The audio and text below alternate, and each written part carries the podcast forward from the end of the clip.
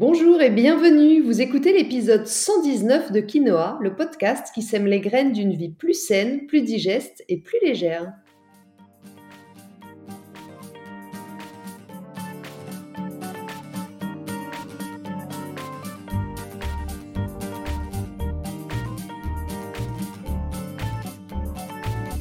Je suis Julie Coignet, naturopathe spécialisée dans les troubles digestifs et les maladies inflammatoires chroniques de l'intestin. J'accompagne aussi les femmes enceintes, les enfants et les sportifs via des consultations sur Montpellier ou à distance, des programmes en ligne et des cours de yoga. Ma mission à travers ce podcast est de vous aider à comprendre simplement comment vous fonctionnez pour que vous puissiez mettre en place de nouvelles habitudes plus saines, mais aussi gagner en légèreté au niveau de votre corps, de votre digestion et de votre esprit. Cette semaine, l'épisode 119 du podcast est une interview, la troisième de ma série Oser, après Sabrina qui a osé devenir auteur et Guillaume faire du stand-up. Cette série a pour objectif de vous inspirer à travers des histoires passionnantes, mais aussi de décoder ce qui permet d'oser et je l'espère vous donner le petit déclic qui vous manque pour vous aussi oser et vous connecter un peu plus à vous. La connexion à soi, le fait d'être à sa place, c'est un des cinq piliers de santé indispensables selon moi. Cette semaine, je suis heureuse et très très honorée de recevoir une personnalité sportive et télévisuelle que vous connaissez tous puisqu'il s'agit de Nathalie Simon. Pour faire rapidement les présentations ou juste vous rafraîchir la mémoire, Nathalie Simon s'est fait connaître grâce à sa carrière sportive remarquable et tout particulièrement son titre de championne de France de planche à voile en 1986, une des premières femmes d'ailleurs à s'illustrer dans ce domaine en France. Quelques années plus tard, Nathalie fait ses premiers pas à la télévision jusqu'à aujourd'hui où elle est chroniqueuse pour l'émission Midi en France. Mais ce n'est pas tout. En parallèle, Nathalie Simon continue le sport à haute dose et les défis sportifs, comme le défi d'elle qu'elle a fait avec Laurie Tillman. Elle a aussi écrit un livre sur les bienfaits du sport dans lequel elle partage son hygiène de vie avec une grande énergie communicative une énergie que vous pouvez partager le temps d'un week-end dans les retraites vitalité qu'elle propose également depuis l'année dernière dans le Var. Bref, vous l'aurez compris, Nathalie Simon est une céréale aventurière aux mille projets en cours ou à venir. Lorsque nous avons préparé cette interview, Nathalie m'a dit Mais moi, j'ai pas l'impression d'avoir osé des trucs de fou dans ma vie. Je suis juste comme un surfeur qui sait prendre les bonnes vagues. C'est donc cette vie pleine de belles vagues et d'audace que Nathalie va nous partager aujourd'hui. Bonjour Nathalie, tout d'abord, je voulais te remercier sincèrement d'avoir accepté mon invitation. Je suis vraiment ravie de t'accueillir sur le podcast. Je t'ai présenté en quelques mots en introduction, mais ce qui nous intéresse aujourd'hui, c'est de mieux comprendre dans quel état d'esprit tu as vécu les principaux moments forts de ta vie. Comme tu me l'as dit en préparant cette interview, tu as l'impression de n'avoir rien osé de fou dans ta vie et pourtant, ton parcours est quand même hors du commun. Alors, est-ce que dans un premier temps, tu peux peut-être nous retracer les étapes clés de ton parcours, de ton enfance à championne de planche à voile, tes débuts à la télé, l'écriture de ton livre, le lancement de tes séjours vitalité, tes nombreux défis sportifs, etc. Oh là là, euh, bonjour Julie. On a combien de temps pour que je retrace tout ça? Parce que tu sais, je suis, je suis âgée canonix maintenant. Alors, euh, euh, alors écoute, les moments clés, déjà ma naissance, puisqu'il semblerait que j'étais déjà un bébé un peu un peu agité, très tonique, et que dès mes quatre ans, j'étais devant la porte avec un sac à dos, prête à, à, prendre la route, euh, pas à me sauver, mais à découvrir le monde. Et, en fait, c'était peut-être déjà euh, un petit début d'audace, même si je, je ne pense pas être quelqu'un d'extrêmement alors comment dirais-je, risque tout. J'aime bien maîtriser quand, quand quand je fais quelque chose. En revanche, j'aime bien cette métaphore, j'ai toujours euh, surfé la, vague, c'est-à-dire que euh, les surfeurs, ils sont assis sur leur planche, ils regardent les séries arriver et ils choisissent la vague qui leur paraît être celle qui va leur convenir le mieux à ce moment-là. Et mm, je pense que c'était c'était comme ça pour moi. Même enfant, alors aujourd'hui je l'analyse parce que j'ai euh, j'ai pris un peu de bouteille et que quand on vieillit, on, on se repenche un petit peu sur les choix qu'on a fait plus jeune, mais à l'époque c'était euh, très très instinctif. Donc je suis euh, euh, je suis l'aîné d'une famille de quatre. donc quand on est l'aîné, on, on défriche, on est on est un peu audacieux puisque on fait tout pour la première fois pour les parents. J'étais une fille, mais ça n'a absolument rien changé à l'affaire puisque je ne me suis jamais posé la question de est-ce que je fais ça parce que je suis une fille, est-ce que je peux pas le faire parce que je suis une fille, et si j'étais un garçon, bon, j'avoue que dans ma tête, j'étais plutôt, euh, on appelle ça garçon manqué aujourd'hui, je dirais fille réussie. Euh, j'aime pas du tout cette expression garçon manqué. Euh, manqué de quoi? Et voilà, donc je faisais beaucoup de sport avec mon père. Comme j'étais l'aîné, ben c'était voilà, j'étais avec lui, collé à ses baskets. Euh, je faisais tout comme lui. Et puis euh, ensuite, comme il déteste l'eau et que moi j'adore, je suis partie faire la natation et lui non. Et voilà, nos chemins ont divergé à ce moment-là. Et, et j'ai découvert, en fait, j'ai découvert au-delà du sport, puisque j'étais déjà sportive, j'ai découvert les joies du sport en groupe, l'émulation d'un club, pas, pas vraiment la compétition, mais vraiment l'amour de du partage, du sport, euh, de la camaraderie, voilà, de tout ça. Donc voilà, j'étais une enfance euh, plutôt heureuse, tranquille, très sportive, mais normale. Puis à 18 ans, euh, je suis partie car j'étais tombée amoureuse de Tanguy, qui est mon mari encore aujourd'hui. quand j'avais 16 ans, j'étais encore au lycée et je l'ai rejoint hier. Et là, mes parents m'ont dit, OK, tu t'en vas, pas de problème. Si ça se passe pas bien, tu peux revenir. encore une fois, c'était quand même assez gonflé de leur part parce que euh, je venais d'avoir mon bac, mon permis et ciao, je taillais la route. Et ils m'ont fait confiance en fait. Ils m'ont fait confiance. C'était gonflé de ta part aussi. Hein. C'était la première fois peut-être que tu osais, puisque de notre podcast, sans t'en rendre compte vraiment, mais c'était quand même audacieux déjà.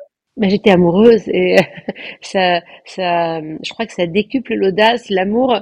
Ça fait que on, se rend pas vraiment compte de, de ce qu'on fait. C'est une évidence. En fait, c'était une évidence pour moi.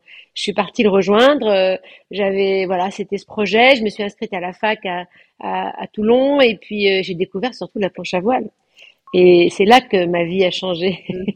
Parce que, euh, j'ai, ben voilà, j'étais à la fac et donc j'avais un peu plus de temps pour, pour pratiquer une activité sportive et je, et je suis tombée, mais raide amoureuse de ce sport quand j'ai vu les, les, les planches qui sautaient, qui surfaient, qui, euh, qui étaient libres, qui étaient sur l'eau, euh, qui euh, non pas domptaient le vent, mais faisaient corps avec les éléments. Je me suis dit, mais waouh, mais mais ce sport, il est pour moi. Et là, voilà, comme Tanguy était passionné par ça aussi, on s'est mis à, à, naviguer tous les deux. Alors lui, il travaillait beaucoup. Moi, bah, j'étais étudiante, donc j'avais beaucoup plus de temps. Et on a comme ça passé trois ans à beaucoup naviguer. J'ai progressé et j'ai gagné les championnats de France. C'est pas rien quand même. Non, c'est pas rien. Non, c'est pas rien. Mais en même temps, c'était un sport émergent. J'étais là au bon moment, en fait. Tu sais, dans la vie, il y a euh, sentir les choses et il y a aussi le timing. Euh, on l'a ou on l'a pas. Là, c'est un peu la chance. Et je suis arrivée dans ce sport fun et nouveau au bon moment. Tout commençait, tout, tout était à écrire. Et ça s'est écrit avec moi, voilà. Donc j'ai gagné le championnat de France. Tanguy très compétiteur puisque lui, il a été champion de France d'escrime. Euh, tout n'est que compète avec lui, euh, même à la maison. Hein, on faisait, on faisait des concours de petits, on tirait au sort tout. Enfin, qui va débarrasser, qui va si tout était un jeu, la compète jeu. Et moi, pas du tout. Je découvrais ça. Je me disais, mais il est, il est dingue ce mec. Et euh, il m'a dit, maintenant, faut que tu ailles en Coupe du Monde. moi, en Coupe du Monde, t'es malade. Oui, oui, tu vas aller en Coupe du Monde. Donc, tu peux faire un break dans tes études et tu pars faire la Coupe du Monde. Bon. Alors, me voilà au salon nautique avec mon petit book, alors Var Matin, Nice Matin, mes petits articles régionaux sous le bras, à chercher un sponsor parce que c'est bien gentil de vouloir faire la Coupe du Monde, mais ça coûte cher. Et j'ai trouvé un sponsor euh, avec Big Sport. Big Sport a financé la Coupe du Monde parce que c'était quand même 6 euh, à 8 mois dans les avions, le Japon, euh, Hawaï, les Canaries, les Caraïbes. Enfin voilà, moi j'avais absolument pas les moyens de tout ça. Me voilà partie voilà, dans le grand bain et en Coupe du Monde. Et là, euh, je t'avoue que j'ai grandi euh, à vitesse euh, grand V parce que j'avais 20 ans, j'étais vraiment le petit oiseau tombé du nid, j'avais jamais vraiment voyagé. Je parlais l'anglais comme les étudiants français peuvent parler l'anglais, c'est-à-dire moyennement. Et ça a changé ma vie aussi, ça. ça... Est-ce que tu as peur? Est-ce que tu es excité Est-ce que tu as, tu as la, la, la, légèreté de te dire on, on verra bien? Tu, tu, tu, es dans quel état d'esprit à ce Un peu tout, un peu tout ça. Okay un peu tout ça. J'ai un peu peur mmh. parce que je pars au Japon, euh, je me retrouve euh, conduite à gauche. Euh, moi, je suis quand même encore jeune conducteur quasiment. Hein. Conduite à gauche, des Japonais qui a quand même, c'était en 1987, alors ils parlaient pas l'anglais mmh. ou très très très mal, ou on les comprenait à peine. voilà, ils fumaient dans la voiture comme des pompiers. Il n'y avait pas le portable, mais ils s'arrêtaient toutes les demi-heures euh, sur la route quand ils m'ont amené sur le spot de, planche pour rendre compte à leurs supérieurs hiérarchiques de là où ils étaient, ce qu'ils faisaient. C'était un autre monde. J'arrivais là-bas, euh, il y avait euh, ça mangeait à la japonaise, il y avait aucunement la culture occidentale qui a pu s'y installer maintenant. et donc, mais j'étais j'étais heureuse parce que je suis quelqu'un de tellement curieux que c'était c'était juste incroyable de me trouver là, quoi voilà, je, je, me pinçais un petit peu, mais c'était dur, très très dur. Et, euh, et la compétition, c'est dur parce que euh, on a beau être euh, avec une bande de jeunes qui font comme nous, on est quand même dans l'adversité, on est on est camarades, mais concurrentes.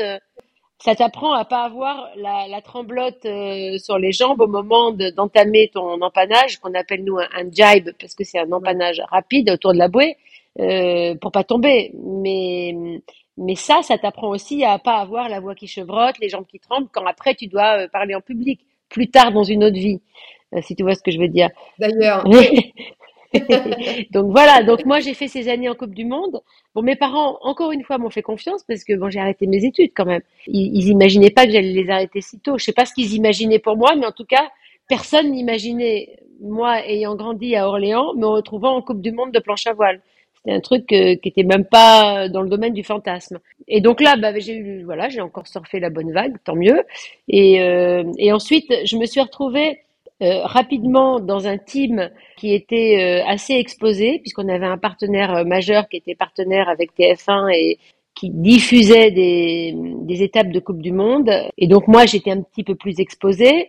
Et euh, Jean-Claude Dacier, qui était à l'époque le patron des sports de TF1, m'a dit un jour, bah, c'est formidable, mais enfin, t'es une femme, t'es jolie, t'es sportive et tu sais parler. Ça avait l'air de le surprendre. Je me dis, tiens, mais il, il, est bizarre ce garçon. Ouais, ouais, il est bizarre, c'est surprenant pour lui. Bon, bref, euh, tu devrais faire de la télé. Ah tiens, je devrais faire de la télé. Puis c'était le moment où euh, on avait dû déménager à, Paris parce que on avait créé une, une des, des, clubs de planche à voile, un tour opérateur. Tanguy avait démissionné de, euh, de Décathlon et puis euh, c'était le moment où moi je me disais il serait peut-être temps que je fasse un bébé quand même euh, puisque j'avais déjà passé 30 ans. Donc voilà j'avais quand même cette horloge biologique qui tournait un peu dans ma tête. Et je savais que ce serait pas simple. Ça ne l'a pas été. Mais voilà ça, ça, ça tombait bien et je me suis souvenu qu'en fait, quand j'étais petite, quand j'ai eu 10 ans, on m'a offert un radiocassette enregistreur. Alors aujourd'hui, ça paraît complètement fou à ceux qui nous écoutent, mais euh, à l'époque, c'était la révolution. On pouvait enregistrer sur les cassettes, se mmh. faire ses compiles, etc. Et moi, qu'est-ce que je faisais avec ma sœur? Des programmes de radio et de télé. Ah. Et on faisait tout ça ensemble, toutes les deux. Alors voilà, et je me suis dit, mais en fait, euh, finalement, est-ce que c'est pas quelque chose que j'avais envie de faire sans le savoir? Ça. Et c'est arrivé comme ça. Et puis encore une fois, le bon timing. Et le bon timing, voilà, voilà. Donc j'ai pas eu cette cette petite mort qu'on peut, euh, voilà, qu'on nomme souvent pour la retraite des sportifs. Et j'ai basculé naturellement vers euh, la télé avec un petit peu les mêmes ressorts que la compétition, c'est-à-dire des émissions assez rapidement, des grosses émissions en direct sur lesquelles j'étais ou chroniqueuse ou alors avec Interville euh, co-présentatrice, donc du direct, de l'adrénaline, euh, pas le droit de se planter, pas le droit d'avoir la jambe qui tremble quand tu veux passer la bouée, enfin pareil quoi. Je retrouvais les mêmes ressorts. Donc est-ce que c'est de l'audace ou pas? Mais non, même pas. C'était, ça paraissait naturel en fait. Et je l'ai pris comme c'est arrivé, de façon assez simple. Et me voilà partie dans la télé. Et j'y suis encore.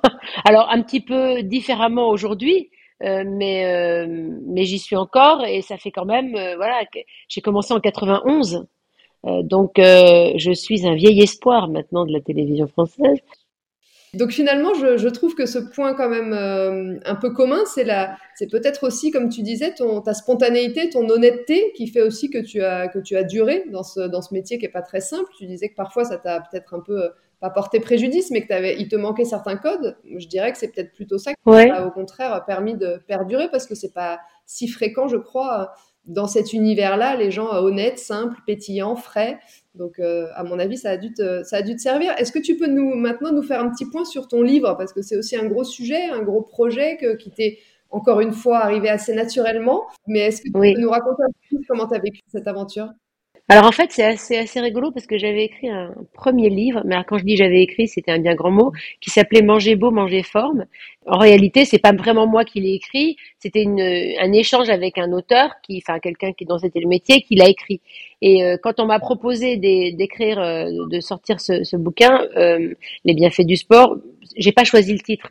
Je trouve qu'il n'est pas complètement en rapport avec exactement ce que je raconte dans le livre. Mais là, j'ai dit ok, mais là c'est moi qui ai écrit tout, de A à Z. J'ai juste pas écrit le titre, j'aurais dû. Mais, mais euh, voilà, j'ai décidé, décidé que euh, j'allais raconter comment le sport m'a accompagné dans toute mon existence et comment le sport m'a aidé à affronter les moments un peu compliqués de mon existence. Donc là encore, euh, j'ai été assez honnête. Bon, je me suis pas non plus euh, couchée sur le papier. Euh, j'ai pas raconté des trucs trash parce que c'est pas c'était pas le propos. J'ai essayé à chaque fois de livrer mon expérience et de faire un appel, dirait Foucault, à l'expert, c'est-à-dire d'interviewer un expert dans ce domaine, le domaine dans lequel j'avais cette difficulté, pour qu'il nous donne les clés euh, de quelqu'un de, pointu dans le domaine. Et après, le lecteur, à lui, euh, d'avoir son libre arbitre. Donc j'ai parlé de la difficulté que j'ai eu à avoir ma fille. Ça a été un parcours du combattant et voilà et, et je comprends les, les femmes qui, qui laissent euh, leur énergie, leur peau et parfois leur couple. Mais je voulais vraiment témoigner de ça parce que je me disais euh, si j'avais pas été sportive, résiliente, euh, tendue vers un objectif, déterminée et tout ça, je, j'y aurais peut-être laissé un peu ma peau comme beaucoup. Ouais. Euh, mais je pense qu'encore une fois, et justement, c'était aussi ce, que, ce dont je voulais qu'on parle, mais je pense que tu as déjà un petit peu euh, répondu. Je voulais voir avec toi quelles étaient, selon toi, les qualités ou l'état d'esprit qui fait que tu as pu réaliser tout ça, parce que on entend euh, de la manière dont tu nous le dis que tout est toujours arrivé très naturellement, mais je pense que euh, moi, je ne crois pas au hasard personnellement, donc je pense que la chance, euh, elle se procure, même si on s'en rend pas forcément compte, mais parfois dans son attitude, dans des signaux qu'on peut envoyer. Et donc, je pense que les choses, elles ne te sont pas tombées dessus comme ça par hasard, mais ah non. Sûrement euh, susciter l'envie euh, chez euh, ce, ce, ces gens qui t'ont accueilli à la télé ou pour d'autres projets. Quelles qualités tu dirais que tu as et qui ont été importantes pour toi? Il y a aussi le, le, la confiance de tes parents, on l'entend au début, qui est, qui est, forte, qui est derrière toi, qui t'a peut-être aussi permis de t'envoler plus facilement. Est-ce que tu aurais comme ça quelques qualités ou un état d'esprit peut-être Alors je pense aussi la, la, la, confiance, l'amour et la stimulation de Tanguy qui est vraiment mon partenaire de vie, hein, mon, je l'appelle ma part non négociable. Mais euh, oui, c'est bon, c'est ma moitié quoi. On est, euh, alors évidemment, on se chamaille, etc. Mais on est quand même ensemble depuis tant d'années. Euh. on se connaît, on est très différents dans notre façon de fonctionner, mais on se connaît et on se stimule l'un et l'autre. On sait jusqu'où on peut aller en se stimulant pour pas pousser l'autre à bout non plus. Moi, j'ai une, une, une vitalité énorme en moi. Je suis capable de me lever à 7 heures du matin, euh, d'aller faire du sport, de nettoyer de fond en comble la maison, de bosser, euh, de revenir, de partir. Tout ça, je, j'ai vraiment une énergie, une vitalité très forte. Euh, alors, parfois, il abuse un petit peu, parfois, il abuse, le coquin. Et parfois, je lui dis, là, tu vois, là, je suis fatiguée. Et c'est assez rare. Hein si je dis, je suis fatiguée, là, je pense qu'on comprend vite. Ça plus de poids quand on le dit. Hein. Voilà, c'est ça. Euh, mais je crois que c'est aussi ça, c'est-à-dire que j'ai toujours préservé ma vie personnelle énormément. C'est-à-dire que le fait d'habiter à 800 km de Paris m'a permis de faire, euh, comment dirais-je, de cloisonner un peu ça. Donc ma vie avec Tanguy, Nina, quand elle était petite, euh, c'était pas du tout une vie de showbiz, du tout. Après j'ai des amis parisiens, des amis dans ce métier euh, que je vois, enfin que, que, je voyais un peu plus avant, mais que je, que je continue à voir. Mais je continue presque à les voir seuls Certains découvrent Tanguy maintenant, alors que ce sont des amis de toujours. Ils le découvrent et ils se disent mais pourquoi ah ça nous l'a caché Il est super sympa en fait. C'est pas du tout un ours. Oui, mais je me suis préservée parce que je pense que euh, la notoriété, euh, c'est pas quelque chose de naturel, c'est pas quelque chose de sain forcément. Alors je l'ai choisi, mais ma fille et mon mari pas du tout. Et euh, Nina, aujourd'hui, elle me le dit, elle me dit, oh là là, mais quand les gens découvrent que t'es ma mère et qu'ils me disent, oh, mon Dieu, mais la chance que t'as, ah là là, elle dit, bah oui, enfin bon, c'est ma mère, quoi, comme toutes les mères, euh, elle m'agace, euh, elle me ci, elle me ça. Mais là, elle a 25 ans, donc elle a, ça y est, elle a le recul pour vivre cela. Mais quand elle était petite, elle, elle l'avait pas, c'était pas possible. Elle aurait subi. C'était quelque chose. Ah oui, elle l'aurait subi, quelle pression quelle pression. Donc, euh, si on pouvait résumer peut-être pour les gens qui nous écoutent et qui ont peut-être eux aussi envie bah, d'avoir un peu plus d'audace, d'oser. Tu me dis si je me trompe, mais moi je résumerais ça comme ça. Peut-être que ce, qui peut, ce qui est important, c'est la confiance de l'entourage, le soutien L'énergie, la vitalité, forcément, euh, quel que soit le projet dans lequel on veut se lancer, c'est important euh, d'avoir une énergie de vie et une, vitalité importante.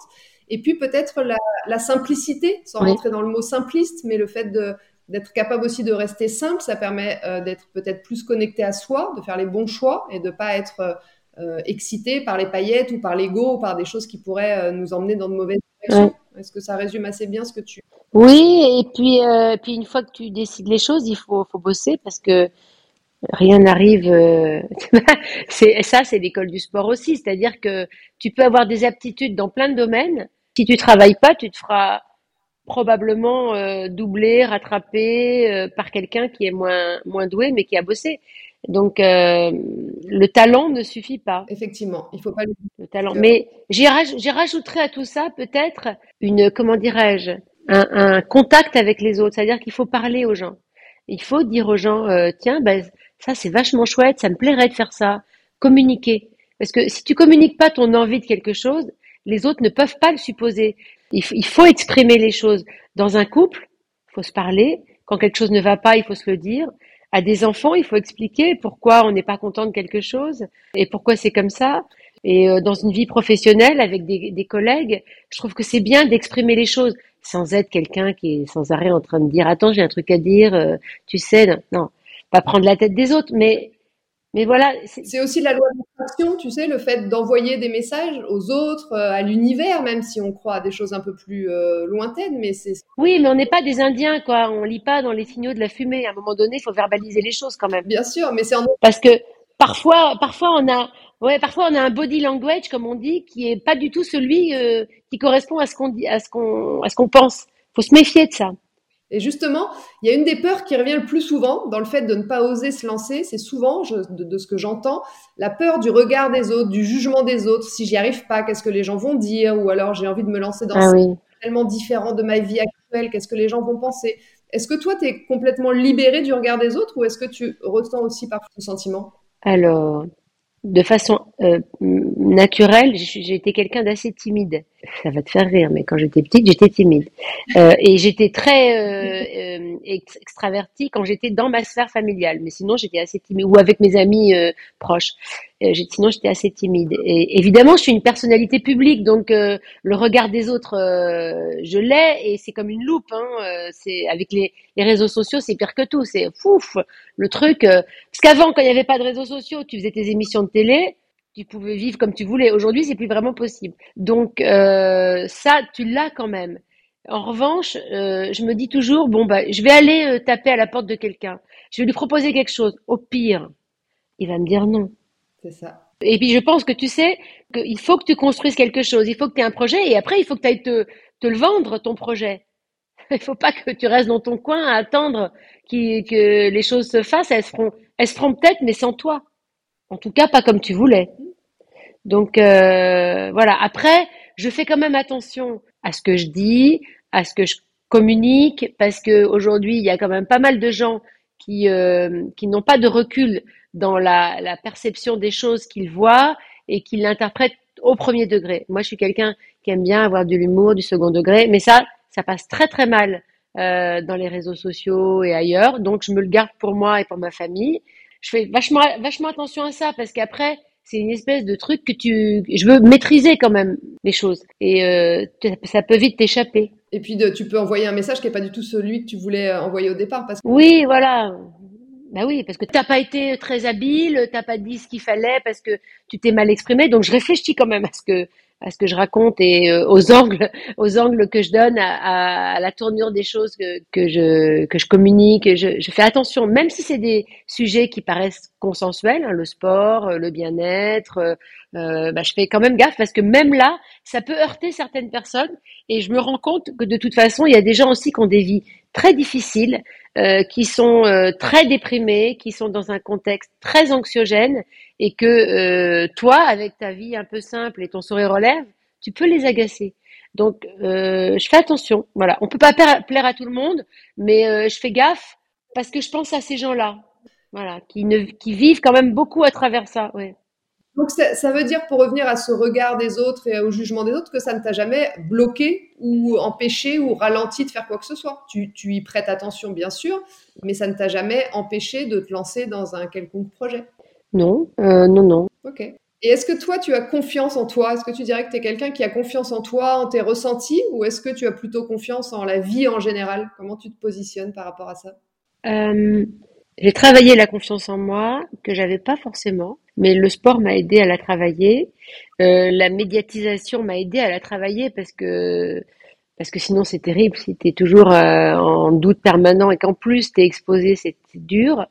Alors, j'appellerais pas ça une confiance en moi je, fais confiance euh, dans ma perception des gens, euh, des choses et des moments. Dans tes ressentis Oui, c'est plutôt mon ressenti. Voilà, j'ai pas un ego démesuré. Heureusement, heureusement, parce que ça aurait pu quand même euh, mal tourner cette affaire, parce que la notoriété peut te transformer en quelque chose de comme un gros melon qui enfle. Et là, c'est, je pense que c'est pas le cas. Bon, évidemment, euh, je, j'existe, je prends de la place. Hein, je suis quelqu'un qui prend de la place. Je, je m'en rends bien compte. Je fais attention euh, justement à pas prendre trop de place quand je suis avec les gens que j'aime. Mais j'ai pas, j'appelle pas ça de la confiance en moi. J'ai plutôt confiance dans mes relations avec les gens. Voilà, dans ma perception des choses. Mais euh, je suis capable de faire des trucs, des, trucs en me disant mais je suis nulle, oh, mais qu'est-ce que je suis nulle? Voilà, je me le dis comme tout le monde. Hein. Mais c'est aussi le fait que tu es euh, vraiment les pieds sur terre. C'est ce qu'on ressent là dans tout ce que tu nous dis, c'est que tu as vraiment les pieds sur terre. Euh, tu es vraiment resté euh, simple, tourné vers les autres. Je pense que c'est toutes ces qualités aussi qui font qu'à un moment donné, tu as pu avoir cette vie pleine d'audace qui est loin d'être finie, je pense. Oui, j'ai quelques surprises. Quelques surprises vont m'arriver encore. J'aime bien ça, oui. C'est de l'audace. Euh, oui, alors tu vois que je vais encore me dire, mais est-ce que c'est vraiment de l'audace? Parce que je suis quand même pas une risque tout. Non, mais ça peut être de l'opportunisme, tu sais, mais positif. Parce que Exactement. on dit souvent que c'est un la mot l'opportunisme, mais c'est juste être capable de saisir les bonnes opportunités au bon moment.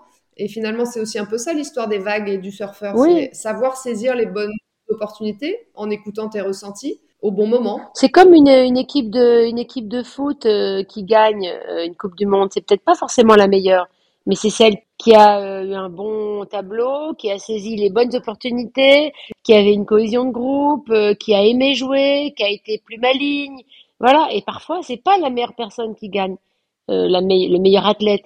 C'est juste celui qui a saisi tout ça. Voilà, c'est une combinaison de choses que tu arrives à capter ou pas. Voilà. Et puis, je pense que la dernière, euh, pour l'instant, la dernière audace, euh, quand même, c'est dans ma carrière télévisuelle, c'est que aujourd'hui, je fais une émission où j'accompagne des sportifs de d'extrême, de, de, sport assez extrême, et où je fais avec eux ce sport, où je le découvre, et euh, j'ai dit en rigolant à, la directrice des programmes de, France 3 Provençal qui m'a proposé cette émission, je dis mais ça fait 30 ans que j'attends cette émission. Elle arrive maintenant. C'est formidable, c'est incroyable. C'est maintenant. Et ben voilà, c'était écrit. Tu vois, c'est ça qui est, drôle parce que j'aurais pu me dire, attends, Nathalie, mais t'as vu l'âge que t'as, c'est ridicule. En fait, je suis pas du tout ridicule puisque je, c'est ma vie, c'est mon univers. Et puis surtout, c'est pas toi qui as poussé plein de portes pour arriver là, c'est les portes qui se sont ouvertes parce que c'était le bon moment pour toi. C'est ça, non mais c'est rigolo quand même. Ça me fait marrer, moi. Complètement. Est-ce que pour euh, finir, tu aurais un conseil, euh, une petite phrase, une petite citation ou juste un conseil qui vient de toi à donner à quelqu'un qui n'ose pas se lancer dans un projet qui lui tient à cœur, qui a peur, qui hésite, euh, à qui il manque un petit déclic? Ce serait quoi ton conseil? Mon conseil, mon tips, mon petit tips comme on dit de pas trop se prendre la tête en fait, de, se dire voilà ce projet, est-ce que je le sens, est-ce qu'il va m'épanouir, est-ce que je vais me sentir heureux ou heureuse dedans, est-ce que euh, je pense avoir les, compétences, est-ce que c'est le bon moment? Oui, bon bah j'y vais. De toute façon, qu'est-ce que je risque? Sauf si tu engages euh, toute ta fortune. Euh, mais ça, je le déconseille aux gens d'engager toute leur fortune. Si un projet marche sans argent, il marchera avec de l'argent aussi, mais le contraire n'est pas forcément vrai.